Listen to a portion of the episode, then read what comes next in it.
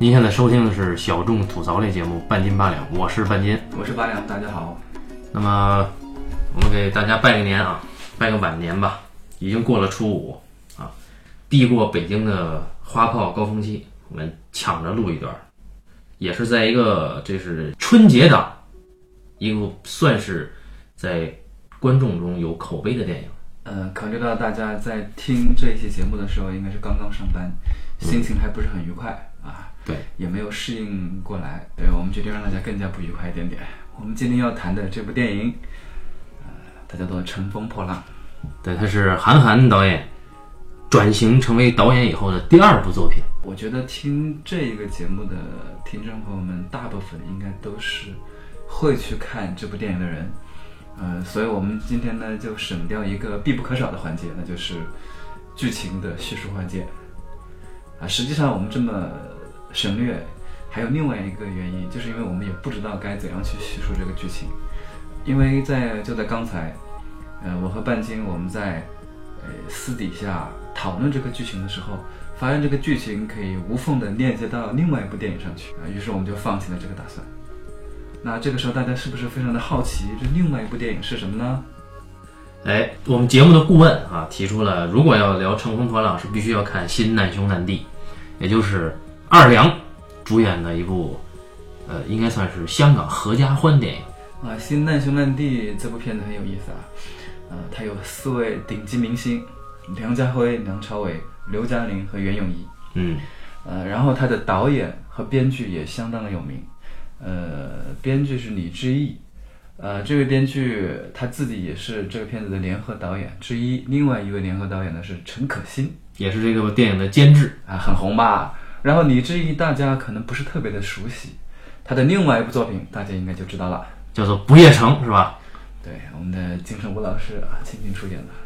呃，《新难兄难弟》这个片子是九三年拍的。嗯，呃，九三年这些演员都还处在还比较稚嫩的时候，呃，陈可辛那个时候是九一年的时候是《双城故事》，对吧？《双城故事》刚出来，刚出来的时候就已经非常红了，呃，所以这个片子，呃，击中的应该说是这一批人还很有才华，呃，也比较有想象力的那个年龄段啊。故事呢，讲述的是。这个由梁朝伟饰演的一个九十年代当时的一个年轻人，叫做楚原。对，楚原啊，这位楚原小兄弟和他老爹关系不睦。楚原是一个小有成就的房产经纪，但他喜欢搞女医生。对，然后他这个人呢比较好色，比较下流，呃，跟他老爹关系很差。他老爹是一个什么样的人？就是他老爹是由梁家辉饰演，他老爹是个非常讲义气，但是一辈子都。没有能够有所成就，或者是说在呃世俗层面上面获得成功的那种人啊，然后他就看不起他老爹，呃，父子关系一开始就是很糟糕的，而这个矛盾呢也给得很清楚。然后后来有一天，老爹因为因故而进了医院，昏迷不醒，看样子有可能是永远都醒不来了。嗯，这个时候，呃，楚原，啊，也就是梁朝伟，终于对老爹有了兴趣。他很想知道老爹以前什么样子，希望能够通过一某种神秘的祈祷仪式，让老爹醒来。然后他就去祈祷，结果一祈祷啊，把自己祈祷回来三十多年前，也就是自己出生之前，啊，他们家那个时候可能住在类似于九龙城寨那样的，呃，香港的那个老老农城里边吧，应该说是对，老的农农村里边，然后见到了当时。还没有结婚的父亲和母亲，也就是年轻时候的梁家辉和梁朝伟自己的母亲刘嘉玲，见到了他的父亲和母亲，知道了他父亲和母亲当年的生活经历，知道了他们的爱情故事，知道他们如何这个从农村出来，然后某种意义上或者追求自己的幸福生活的整个故事，对吧？对，一个完整的故事。也刻画了这个春风街是吧？啊，对，在当时那个他父亲是一个，呃，很穷的这个电车厂的一个工人吧。哎，也刻画了那个春风街邻居们的众生相。对，邻他那个他爹年轻时候是一个电车厂的工人，住在春风街，然后春风街上呢就有一些街坊邻居，然后他父亲跟这些街坊邻居一起生活，然后一起成长啊，这样的一个故事。然后故事的结尾当然是他又穿越回到了现代，然后他老爹啊终于能够醒来，嗯和父亲呃算是一定层面上的和解啊。嗯所以这部影片的英文名字呢，英文直译过来并不叫做《新难兄难弟》，啊，它这个中文名称的原因是楚原在穿越过去，到了他父亲身边的时候，到了梁家辉身边的时候，他得给自己找个身份，对吧？所以他就说啊，我是你这个远方啊同村的什么呃同乡乡下的一个什么邻居表弟，嗯然后，所以他和他父亲在过去，也就是六十年代是以兄弟相称。而这部影片的英文名就是“你不是我兄弟，你是我爸爸嗯”，对吧？它的英文直译过来其实是个这样的故事。那大家听完这个故事，是不是觉得，哎呀，这个故事简直就是，反反正是还挺挺像啊。对，真的是很像《乘风破浪》的故事但是这个成片出来和《乘风破浪》又有一些区别。在我看来啊，就是正是这些区别，使得这两部影片在完成度上，或者是在完整性上有了一个高下之分。这个《乘风破浪》在很多的情节铺排上，包括细节上，都借鉴了《新难兄难弟》的桥段。但是呢，在大的人物环境关系上，似乎又跟《难兄难弟》有所区别。那这里边到底是为什么呢？我们不如先给《乘风破浪》定一个调子，就是如果说它作为一个国产院线片的话，《乘风破浪》到底算不算一种类型？是哪一种电影类型呢？不能用所谓剧情片去概括，对吧？那我觉得只能用剧情片去概括啊。当我们提到类型的时候，类型只能从两个方向说，一个说是从已有的成功的经验上去说，从经验上去分类型；嗯另外一个是从理论上去分类型。嗯这个片子只能从经验上去分。嗯从经验上，我们认为它是个剧情喜剧，或者是个合家欢的喜剧。它事实上就是个合家欢的喜剧。但是在国外，或者是在至少在好莱坞，没有这种片子啊，没有这种合家欢喜剧。但是香港是有的，香港是有的，啊所以我们说从经验上讲，我们可以认为它是这样一种类型，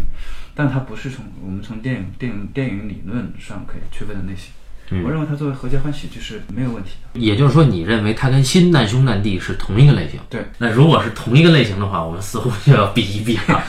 本来不想做比较啊，呃，是这样的，就是我是觉得有些东西我们应该直截了当的讲啊。呃，乘风破浪有它的优点，但是我们应该先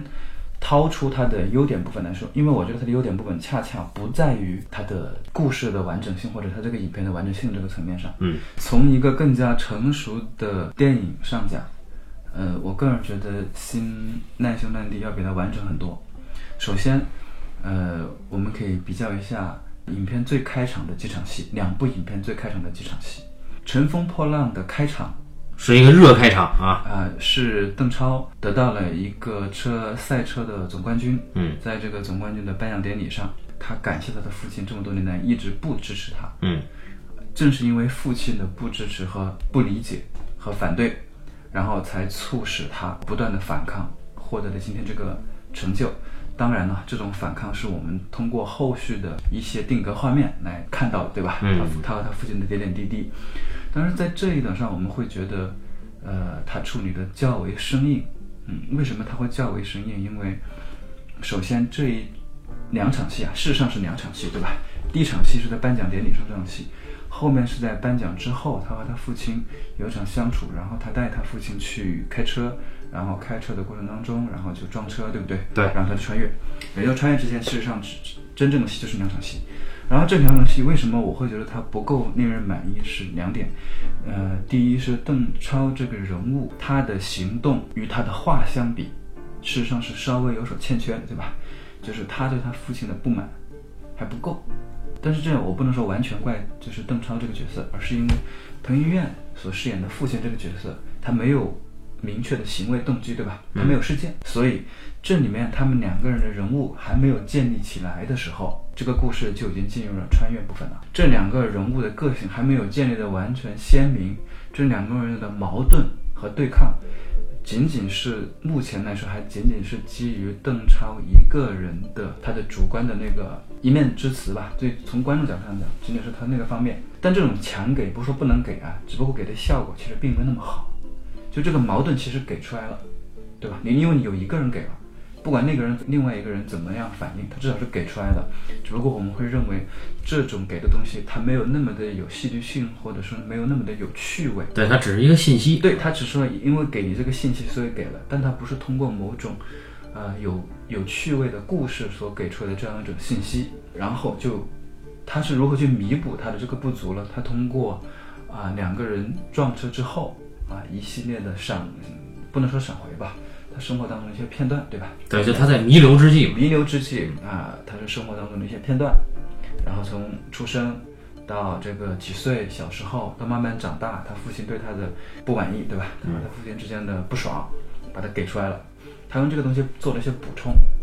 对吧？他依然是有给信息的方法，对吧？对，就是以他自己的视角串起来。对，嗯，然后我们换到第二，那我们看看二十四年前，新难兄难弟是怎么解决这个问题的。他一开始是我印象当中应该是有四五场戏，一开始是给的小时候的戏，对吧？他也是从儿子的角度去给的这个故事，但他一开始是给了小时候的楚原，也就是小时候的梁朝伟所饰演的这个角色，一小时候就对父亲是有不满意的，对，对他，并为他日后的穿越埋了个引子，这是第一场戏。第二场戏的时候就讲到了，因为小时候有这个童年阴影，他把这个事情一直记得，对不对？嗯，小时候一直记得这个童年阴影，所以他去长大了的楚原，他已已获得了一定的成功之后，他在女朋友那儿跟他做心理医生的女朋友在讲述，在探讨这个事件，讨论啊，他对他老爹的不满意，然后他回到这个不满意也是他单方面在说，对不对？嗯，我们只是有那个印象，但是我们这个时候他说的，我们注意拿，他这是怎么讲这个故事的？他讲的是说我对我父亲是如何如何不满意的，但他给出的事件是楚原这个人是怎么怎么样的，他是一个好色之徒，他见了他女朋友的同事，他就马上就勾引他女朋友同事去了，这个就不是强给信息，这是戏剧了。然后回来之后，回到家，先是给到他家里面，他和他老爹和他妈妈，就是老年的梁家辉和刘嘉玲，他们俩现在生活是怎么相处的，给出了观众对他们俩的第一印象，对不对？嗯，给出完第一印象之后，然后梁朝伟饰演的楚原回到家，发现他老爹果然又在我为人人，人人为我嘛，对吧？又在帮助其他人，就是花自己的钱去无偿的帮助其他人，这正好是印证了之前他跟心理医生在呃那个抒发对他老爹不满说的话，对不对？嗯也就是说，又印证了他之前说的话，然后也就是说这一个信息印证了之前他跟心理医生他女朋友说的这个信息之后，产生了一个戏剧冲突，就是他跟他爹的矛盾，他是有戏的。他把这一段戏全讲完了之后，然后这个人又埋了个伏笔，他老爹为什么会被打，对吧？他老爹为什么因故而住的院？我把这儿给铺垫完了之后，然后他再离开，然后得知他老爹被打了，也就是他在前面用了四五场戏，呃，非常清楚的让大家意识到了现在的梁家辉，也就是老年的梁家辉和刘嘉玲是一个什么样的人。注意，这很重要。为什么很重要？因为这两个人跟他年轻时候认识的梁家辉和刘嘉玲是不一样的，所以他需要在开场阶段花了好几场戏，用很开心或者是很风趣的这种方法，把这两个老老先生老太太给讲明白了。大家先建立了一个第一印象，对这两个人建立那个完整的第一印象之后，然后再到后面再去做颠覆，对吧？这是很有很有意思的戏，这都是戏。然后他用了四五场戏，把这三个人最重要的三个人，这个梁家辉、梁朝伟、刘嘉玲三个人的现在是个什么样的人，全讲明白了。他不是为了仅仅是为了给我们这样一个信息，就是说这俩父子关系不好，嗯，他不是为了完成这个任务的。那这就是区别，也就是说，《乘风破浪》的前面开场部分，它其实只完成了一个信息的任务，对，就是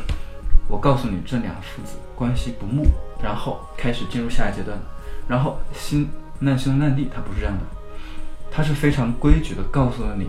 第一，这两个人关系不睦，但是他告诉的不是两个人，他告诉你，首先啊，因为他有个母亲的角色在里面，嗯，所以他其实给出那个三人关系，然后他还把伏笔，就是这些人物的伏笔全埋下来了，就是这几个人物，他又做了一个外延人物包括。那些呃后面在穿越回去之后，有可能遇到的人物关系，他也给你埋下了伏笔，然后他把这几个人物的人物形象给你建立起来了，那这很重要。你电影当中，电影当中你是需要在很短的时间里，就是开场的几分钟或者是十分钟里面，你其实应该让观众给出你的一个人物的形象的。很可惜的就是《乘风破浪》并没有很充分的做到这一点，更加急迫的想进入下个阶段的故事吧，也可能是。我为什么说这个《乘风破浪》跟《新难兄难弟》，我总觉得在类型上是有区别的，或者说是有有一些跳出来，是因为我们知道香港的合家欢电影，它的主人公一定有一个个人困境，至少在前三场里面一定会交代出他的个人困境，但是这个个人困境会经过家庭的就是爱嘛去治愈，然后会会得到一个普遍的求同存异的过程，最后合家欢。但是在《乘风破浪》里边，我们找不到邓超这个人的困境。那这就是第二个，就是顺着我刚刚说的这个开场的这个部分啊，《乘风破浪》和《新难兄难弟》，我说在完整性上，正是因为它开场的时候没有建立完整，嗯，所以它后续的发展当中，它就已经很难再去把这个坑再给填上了。呃，就是我们在后续过程当中，当你穿越回去之后，对不对？首先，你这个人物在穿越，你不是带着任务去的，或者是说你可以不带着任务去，但是你应该是进去之后被赋予的一个任务，对吧？嗯这也是可行的。但邓超并没有，他进去之后他并没有赋予任务，所以我们这样就会有一个有一个小小的问题，就是在我们比较《新难兄难弟》和《乘风破浪》在穿越过去之后的那一段戏啊，当然也就是它的几乎是完整的戏的部分啊。《乘风破浪》他做了一些尝试，因为他之前他没有办法在开场建立一些人物观念，他只建立了一个人物，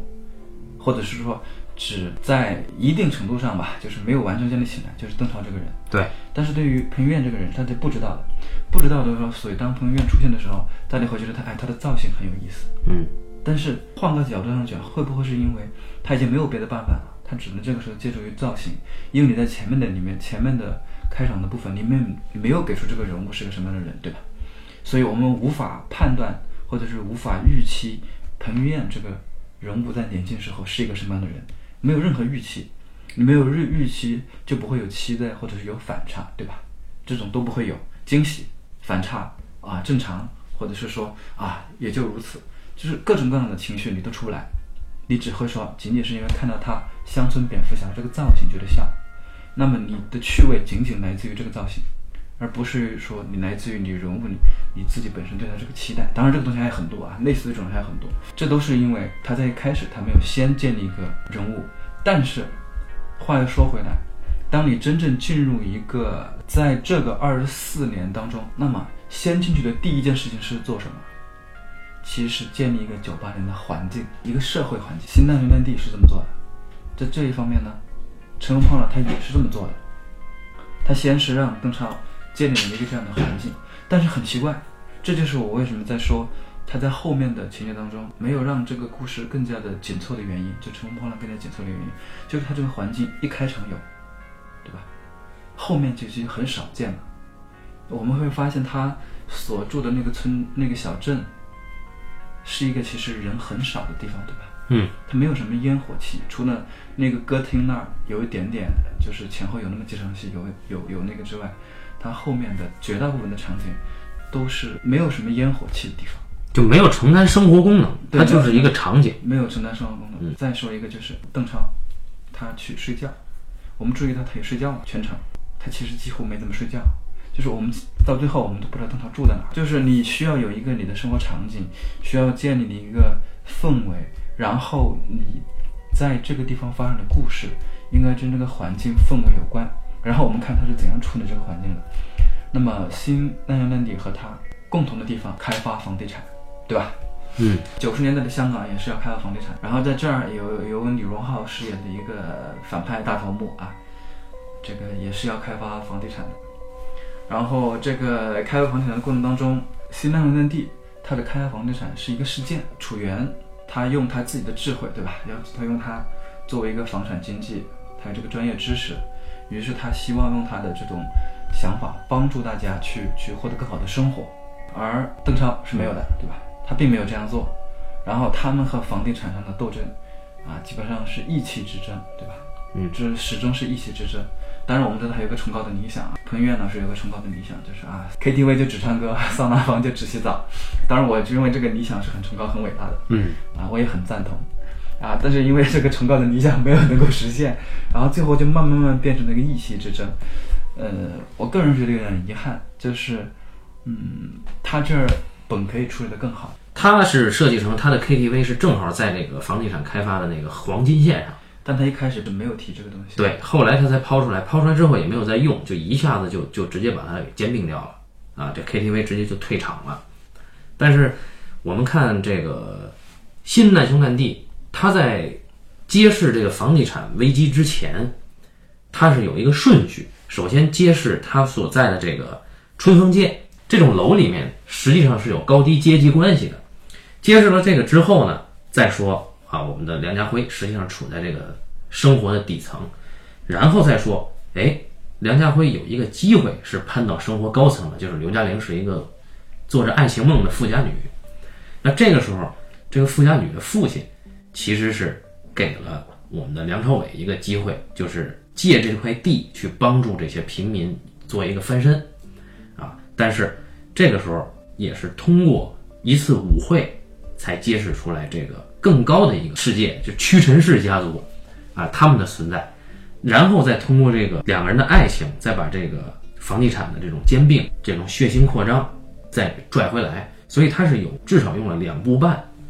才做到了这个完整的世界，包括阶级世界，包括经济原理。其实我们看这个难兄难弟和乘风破浪有一个根本的区别是，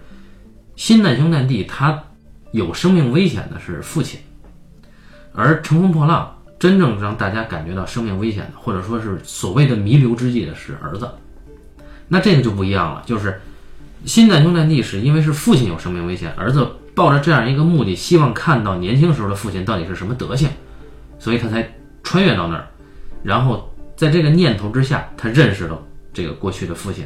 同时呢，他作为一个已经在后来二十多年以后已经成功的一个人，他认识到了底层阶级的生活的可贵的那个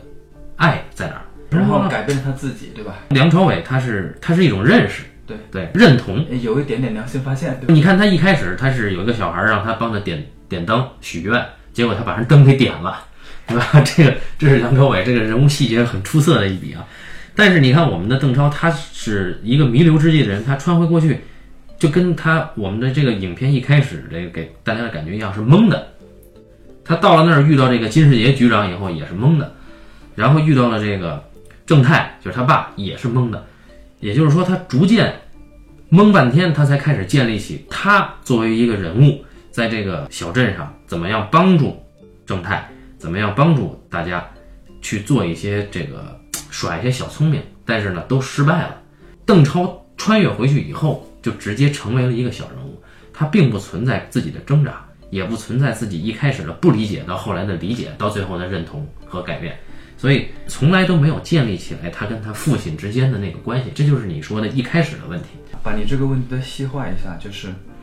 呃，在这一段穿越故事当中，啊、乘风破浪的戏剧结构出了问题。从它的结尾往回倒啊，它结尾结在哪儿？乘风破浪的结尾结在了邓超认识了自己的妈妈，他叫的是妈咪，对吧？最后，嗯，他最后其实是认识了自己的妈妈。那算彩蛋。嗯，那算一个彩蛋吧。嗯，但实际上这个很重要啊，我们意识到这个重要，因为你落到哪儿，其实观众就会跟到哪儿，他会自然而然会认为你会给人这种误解，对不对？那大家会意识到，哦，你最想讲的是这个，那么大家会意识到，哦，你邓超其实是一直对这个妈妈是有有怀念的。或者是有期待、有憧憬的，所以他想去见的是这个人。同意，我们说可以见到这个人啊。赵丽颖这个也也也也也可能也很符合这个形象吧，对吧？小镇姑娘的形象。然后，但是戏的中心根本就不在他妈妈和他的关系上。嗯，我们仔细想想，前面大段的戏都是讲的是徐正泰，也就是他父亲年轻时候是一个什么样的人。嗯，然后他慢慢能够明白了他父亲是一个什么样的人。然后我们可以说，呃，我换换个方式理解，如果他愿意跟他父亲在一起，我们可以说啊，他父亲也是个跟长大之后的邓超一样，一个比较青春活泼、呃放肆这种一个这样的人吧，对吧？从这一点上说，他可以认他父亲，也就是说，他在戏剧上他建立了彭于晏所饰演的徐正泰这个形象，嗯，也让邓超认识到啊、这个父亲跟长大之后的自己其实是很像的，也很火爆，也这个讲义气，也很放肆，对吧？是一个这样的人，而不是一个老年之后这样的人啊。当然，我们其实并不知道老年之后什么样的人，啊，是这个样，他可以认同。但是后面的戏又慢慢又变，就是最后结又结在了他认识他妈妈上面。偏偏他对他妈妈的描述是很少的，对吧？对于赵丽颖这个角色的戏其实很少。赵丽颖是一个什么样的人？她为什么会喜欢徐正泰泰？啊，然后她为徐正太做过什么？大家其实是知道的很少的，以及他和徐太浪之间的关系，也就是跟他跟邓超之间的关系，有过什么发展没有？有过什么变化没有？是不清楚的。也就是说，你想讲的戏剧的任务和你中间实现的东西，其实是有一点偏差的。对，因为在在这个《乘风破浪》前应该是第三场吧，就是在他他跟他爹出去兜风之前，啊，还是兜风之后啊，其实有一张他爹跟他妈结婚照，但是他妈那个结婚照是刻意被刮掉的。嗯，所以我们说一个影片，尤其是一个故事片，在一开始给主人公建立的一个遗憾，尤其是在这种穿越题材里面啊，就给主人公建立了一个遗憾，是一定要在后面影片的主要部分去弥补的。那这里面既然在照片上把他妈给刮掉了，那实际上他的遗憾就是没能一直没能见到他妈妈的形象，一直没能有一个母爱。所以按照这个遗憾，你给大家挖了这个坑，你要填的。但是呢，他穿越回去以后填的是他跟他爸，就是他没有跟他妈去做一个真正弥补他母爱的这样一系列的行为都是没有的。所以到最后你给一个彩蛋，也只是对之前那个照片刮掉的有一个交代而已。所以当我看到他叫妈咪这场戏的时候，我个人感觉不应该要那场戏，就是他和他母亲的戏结在他去找他母亲那天晚上，第二天早上找到他，找到赵丽颖，然后他们靠在那个门口说那几句话那儿，其实是很好的，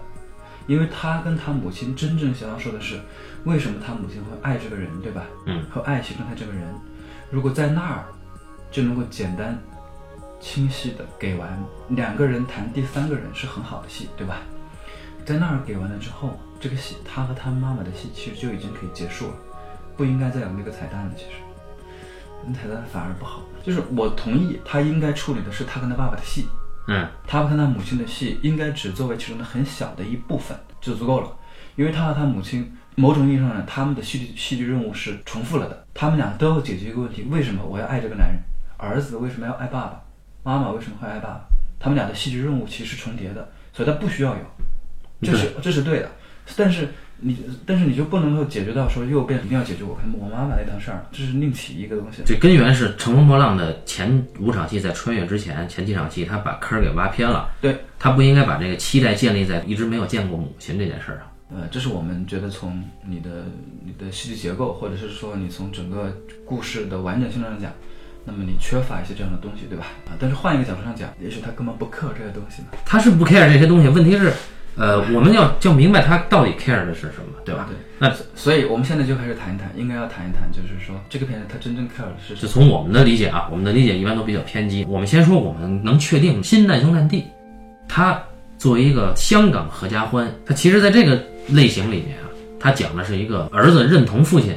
改变自己偏执的一个过程，对吧？这里面就有做到一个父亲这个人物是整个《新难兄难弟》最重要的一个东西。那对于一个人物来说，最重要的是什么呢？是这个人物一直坚持的一个观念，就所谓的三观价值观吧。《新难兄难弟》始终就强调的一句话，就是“人人为我，我为人人”。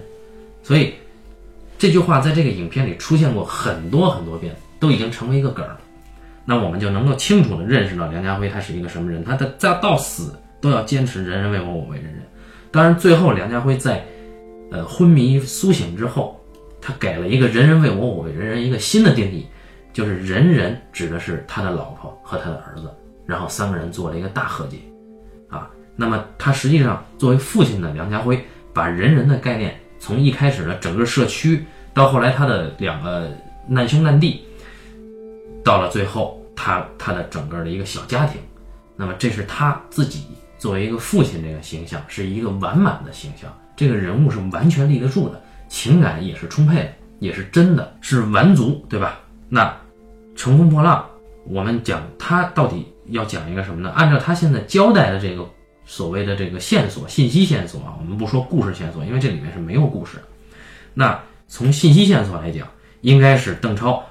意外穿越回去以后，他应该是一个挑战父权，然后最后跟父亲和解的这么一个过程。但是我们发现，他确实是在穿越之前在挑战他的父亲，包括飙车这件事儿。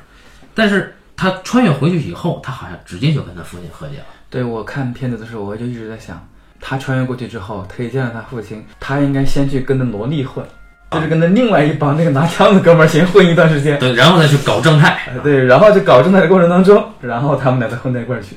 我当时想，应该是这样才好。所以，呃，为什么我们来再来往里面推一步，就是为什么他穿越回去以后，直接就认同了他的父亲？对我觉得还是有一个一点，就是说，呃，呃，导演的想法不同，就是导演、导演的想法，他更想讲的啊，个人之见啊，个人之见，这是从作为一个看过他的不少小说，然后不少博客，也看过他的这两部电影之后的经历来看的，就是，呃，他更想讲述的是。他所经历的那个时间段，因为他跟我们年龄相仿嘛，嗯，他所经历的九八年应该是他十几岁、十五六岁那个时候，他那个时候应该是刚刚出了《三重门》，嗯，对，也可能是那个时候吧。他很想讲述的是那一个时期，他对人物没有那么的有兴趣，他更想讲述那个时期的人在干什么，缅怀一个已经消失的时代，然后去调侃他。对他想和这个世界谈谈，对，这个是关键。更想说的是。呃，你把这个片子的名字换成《一九九八》，我想跟这个世界谈谈，它是一样是成立的。他想谈的是，在一九九八年的，你可能是他所熟知的上海，可能某一个远郊的一个小城镇上，然后那里的年轻人在干什么，然后他们经历了什么，然后身边的年轻人又在干一些什么，在经历什么。这就是为什么他需要在影片当中，呃，设置四五个。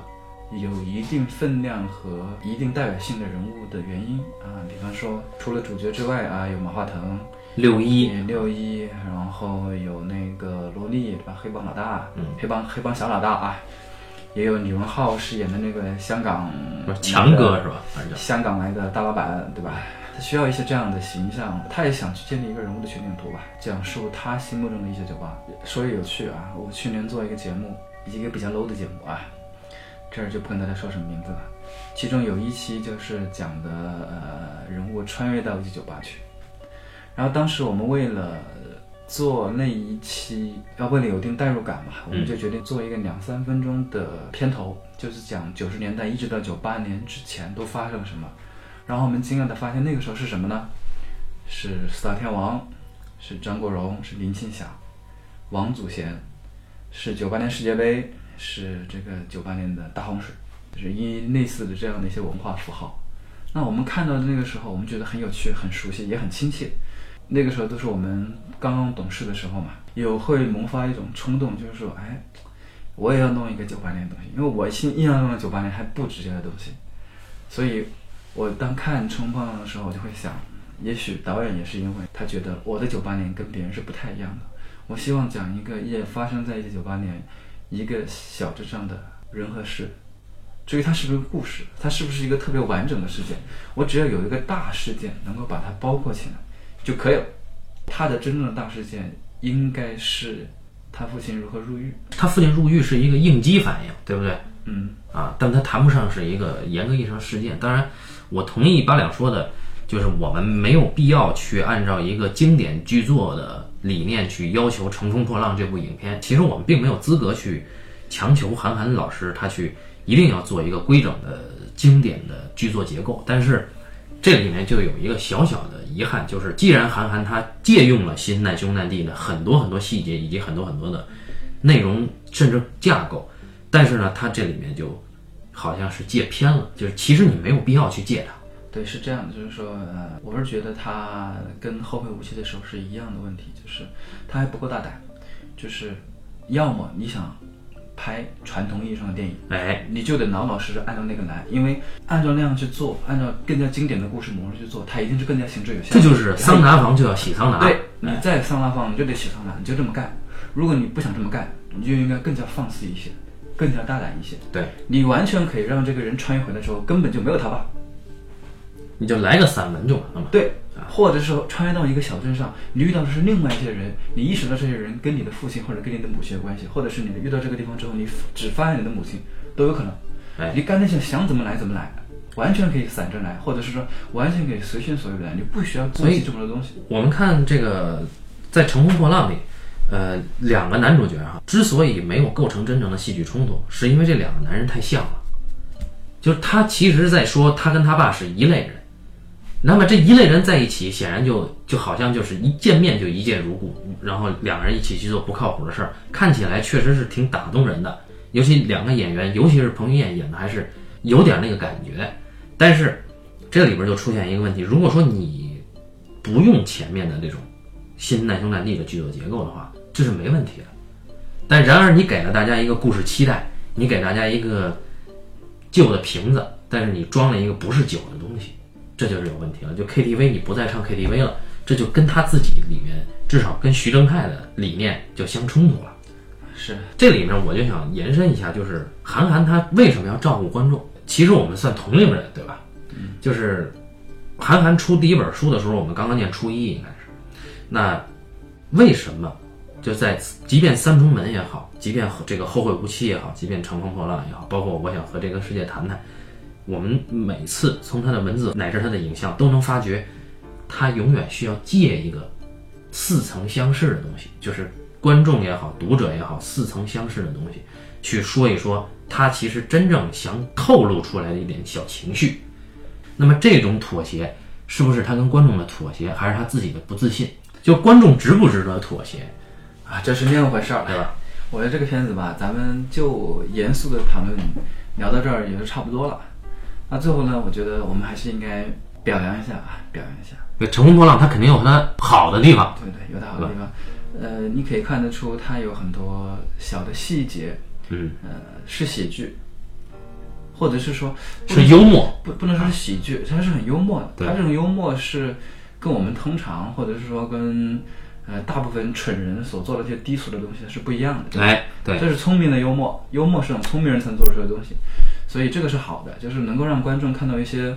呃聪明的东西啊、能够从视听上去看到的啊，这个很好，这是它的一个优点吧。而而且而且它延续了后会无期的这个这东西，对吧？这些这些它是统一的，对，这是很好的。嗯，观众如果观众能够接受他的东西，那么观众慢慢慢慢的，也就是说，呃，更加远离低俗的东西，对吧？这是好事儿。